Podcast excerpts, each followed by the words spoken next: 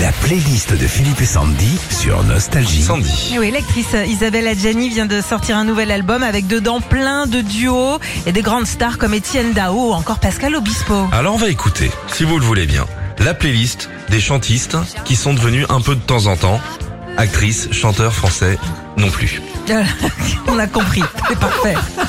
Des actrices, des chanteuses qui sont devenues actrices Et françaises. et françaises.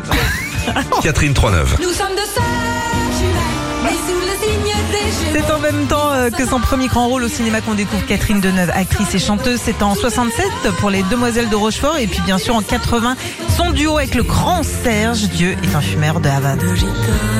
Charlotte également. Espèce de citron. Ça t'es un tube hein, dans les années 80. Dès ses 13 ans, sur l'album de son père, on la découvre avec euh, le tube qui fera scandale, Lemon and Zest. Elle a depuis tourné dans de nombreux films, obtenu plein de récompenses pour ses rôles au cinéma.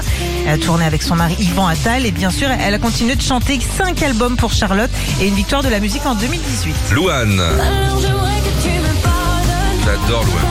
Après avoir fait The Voice, elle joue dans le film La famille Bélier où elle reprend les plus grands tubes de Michel Sardou, ce qui lui vaudra même un César. Claire Kaim. Ça dépend des moments. Pour ce moment, Il y a longtemps qu'elle n'a pas chanté Claire Kaim, elle chante bien. Ouais, je sais que tu l'adores. hein.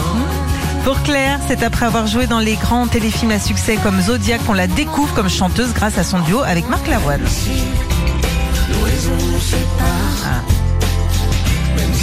Chouette hein, comme Ah, chanteuse. j'adore. Sophie Marceau également.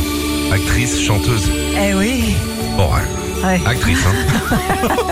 C'est après avoir joué Vic dans le film La Boum qu'on découvre Sophie Marceau, chanteuse aux côtés de François Valéry. On peut pas être bonne en tout. Hein. Vanessa Paradis. Alors Vanessa, c'est l'inverse. Après avoir fait l'école des fans, elle chante des tubes comme Joe le Taxi ou encore Maxou. Et puis elle se lance dans le cinéma en 89 avec Noce Blanche. Elle est parfaite, on l'écoute tout de suite sur Nostalgie pour les jusqu'à infos de 8h. que le taxi, c'est ta vie. Le rang moment beau, embouteillage, il est comme ça. Rome et Mambo. Retrouvez Philippe et Sandy, 6h-9h sur Nostalgie.